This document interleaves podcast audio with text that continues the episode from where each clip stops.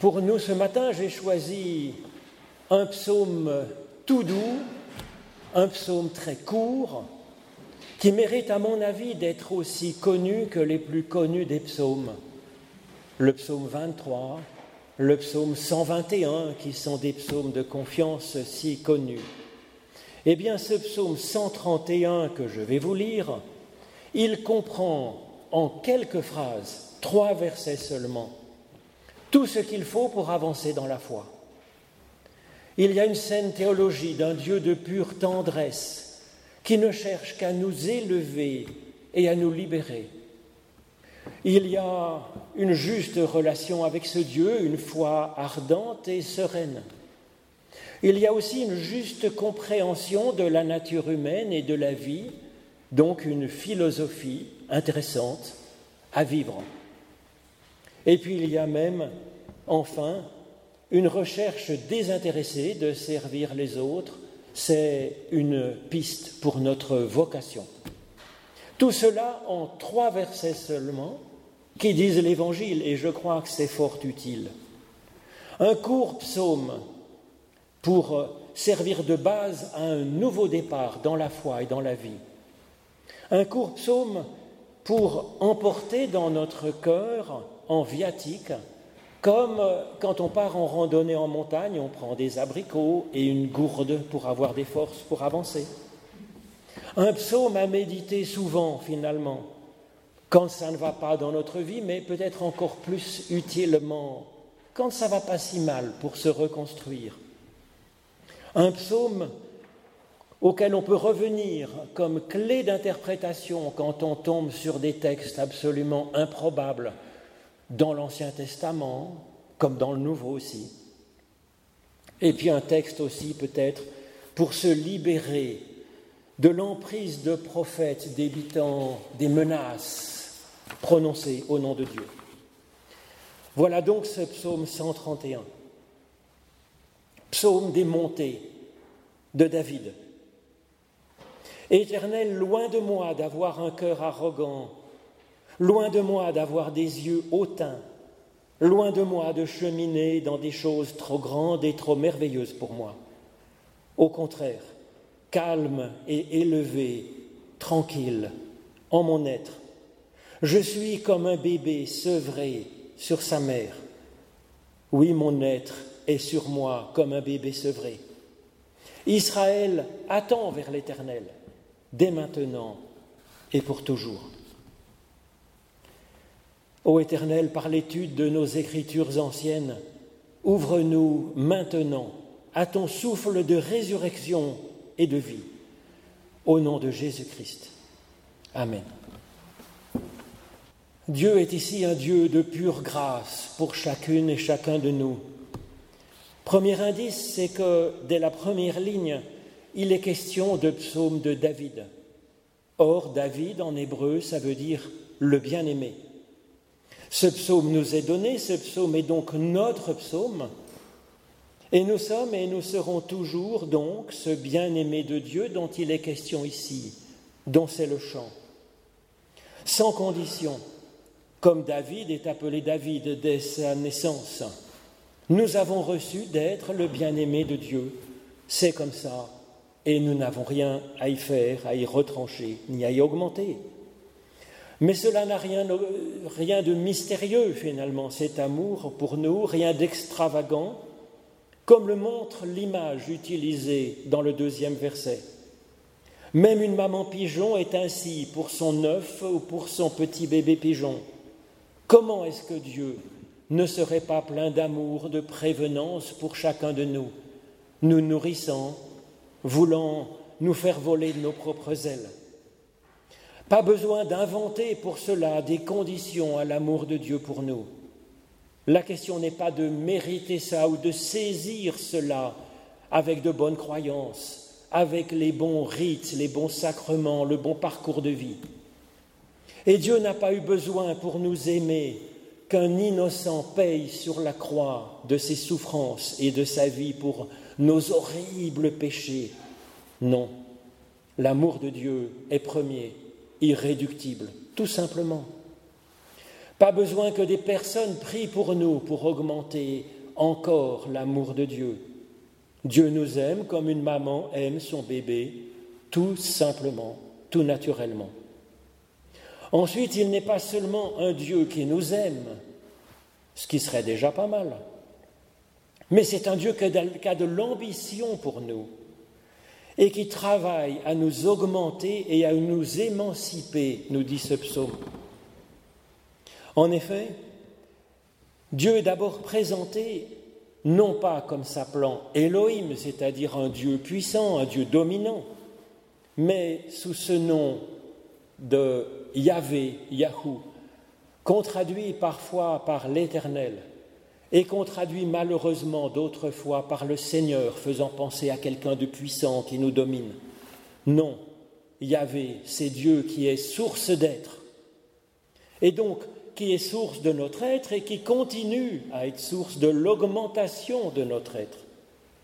Dieu est comme ça, comme une source qui coule, comme une fontaine, sans juger pour faire couler son eau celui qui va la boire, simplement parce que c'est la nature de la fontaine de couler et c'est la nature de Dieu d'être source d'être. Ensuite, le deuxième verset nous dit que Dieu est comme une maman qui nous allaite.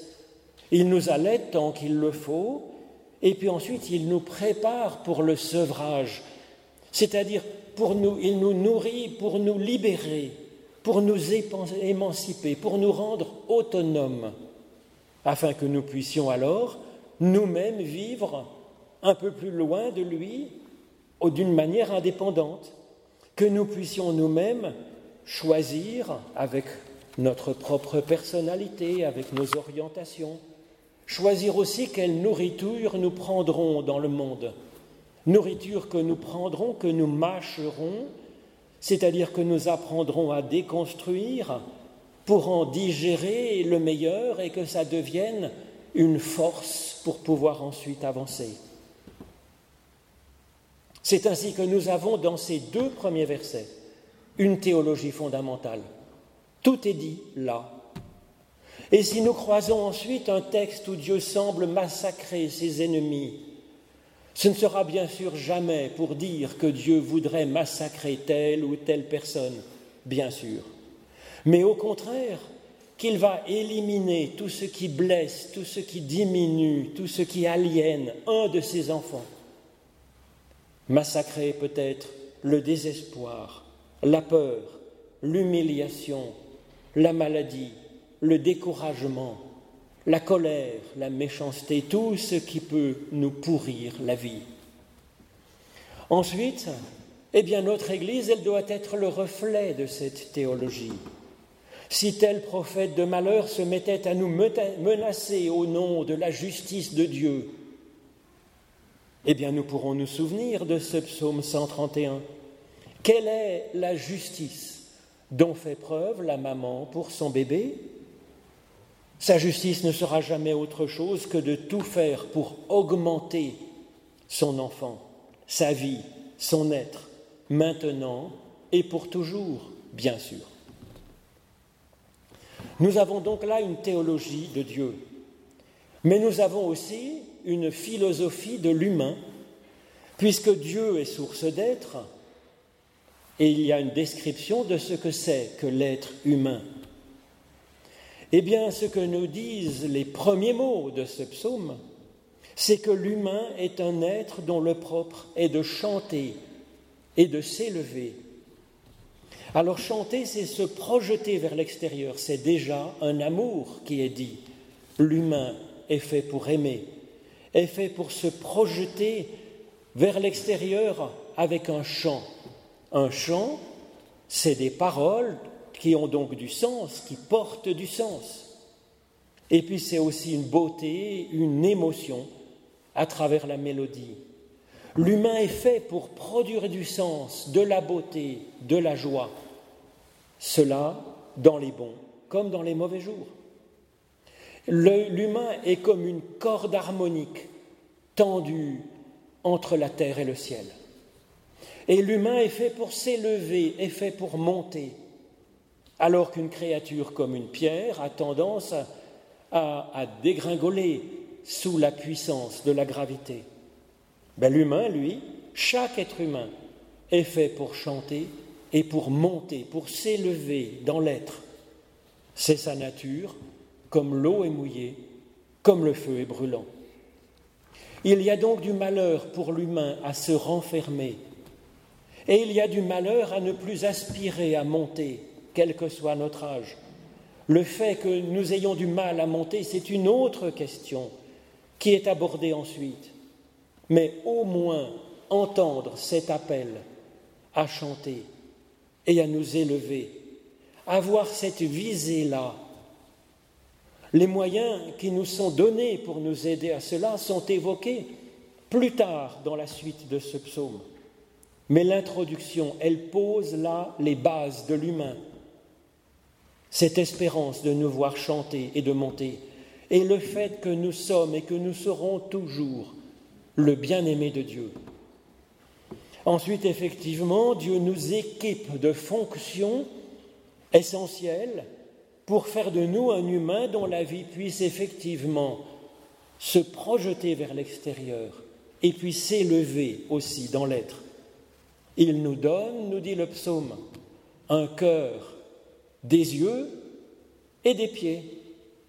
Un cœur, c'est une personnalité.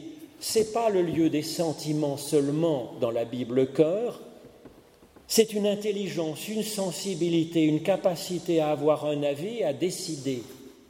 C'est le cœur de notre être qui fait que nous sommes uniques, avec une personnalité. Et puis des yeux, c'est pour voir par nous-mêmes, avoir notre propre point de vue, des yeux pour regarder ceux qui nous entourent, des yeux pour regarder, lever vers le haut les yeux vers la visée que nous élaborerons ensuite avec notre cœur. Il nous donne aussi des pieds, nous dit ce psaume, ce qui évoque une capacité à évoluer dans la vie et à nous élever, ne serait-ce que d'un pas de temps en temps. Et donc ces trois dons du cœur, des yeux et des pieds sont des qualités essentielles de l'humain. Seulement ces qualités, elles ne marchent c'est le cas de le dire, que si nous nous y exerçons. Ce que le psalmiste nous propose de faire avec l'aide de Dieu, puisque ça commence par éternel. C'est donc dans une prière que nous propose, que ce psaume nous propose de vivre ces trois talents que Dieu nous donne pour avancer et pour être. Alors effectivement, nous nous adressons à l'Éternel comme source d'être pour pouvoir utiliser ces trois talents qui nous ont été donnés. Et le psaume nous donne aussi à cette occasion le mode d'emploi très utile de cette extraordinaire nature de l'être humain, en particulier avec ces trois outils dont nous sommes équipés. Contrairement à ce que l'on peut lire parfois, le mode d'emploi que nous donne ce psaume ce n'est pas une injonction à l'humilité, mais c'est à savoir avec lucidité là où nous en sommes aujourd'hui. Oui, nous sommes déjà quelqu'un d'extraordinaire, mais nous ne sommes pas au sommet, il reste de la marge. Et ça, c'est une saine philosophie à vivre, bien sûr. Et là où nous en sommes, mieux avoir un regard tourner vers le haut qu'un regard hautain sur ceux qui sont en dessous, ceux qui sont en bas, puisque nous sommes à mi-chemin. C'est un bon conseil. C'est le premier point. Et le second est qu'il est vrai que nous avons, à travers ces dons de Dieu, une autonomie, une personnalité. Nous sommes un individu personnel absolument extraordinaire. C'est vrai. Seulement nous sommes un parmi d'autres. Et un devant Dieu, et l'oublier serait arrogant et fou, et ce serait un piège là aussi. Ce n'est donc pas l'humilité que nous appelle ce psaume, parce que tout dans ce psaume nous dit l'ambition de Dieu pour nous, sa détermination à nous libérer, à nous élever encore, avec pour modèle le personnage de David, par amour pour nous, Dieu veut faire du petit berger ou de la petite bergère que nous sommes aujourd'hui un roi ou une reine capable de s'occuper de son peuple et de bâtir la paix. Donc à chaque fois que nous entendrons un prophète de malheur nous appeler à nous sentir comme un misérable vermisseau, incapable d'aucun bien devant l'Éternel, eh bien nous pourrons nous rappeler ce psaume 131 qui nous dit que Dieu ne nous regarde pas comme un misérable vermisseau, il fait de nous une merveille. Et il fait tout pour que nous prenions notre pleine mesure. Il l'attend, il l'espère. Alors donc ce psaume propose ainsi une conception de Dieu, une théologie, une conception de l'humain comme étant encore en Genèse, une philosophie, et il nous propose aussi une fois la réponse de l'humain à cette grâce de Dieu. Dans le premier verset, nous voyons le psalmiste prier Dieu pour qu'il nous aide à nous connaître nous-mêmes, à nous ajuster avec Dieu et avec les autres, avec Dieu et avec ceux qui sont autour de nous, avec ce monde. Cet appel à Dieu est finalement, dans ce premier verset, assez utilitaire. Oui, je dois dire que prier nous rend effectivement bien service dans ce domaine pour nous élever encore et pour nous ajuster avec Dieu et avec les autres. Mais le deuxième verset nous compare, lui, à un bébé calme, tranquille, ayant déjà assez grandi pour être sevré. Et donc ce n'est pas pour, ce n'est pas pour têter encore notre Dieu que le bébé va vers sa mère, vers Dieu sa mère.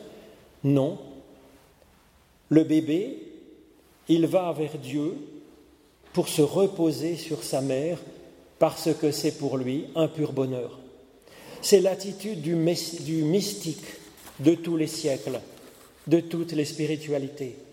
Et c'est là que notre prière devient un chant, une vibration intérieure finalement.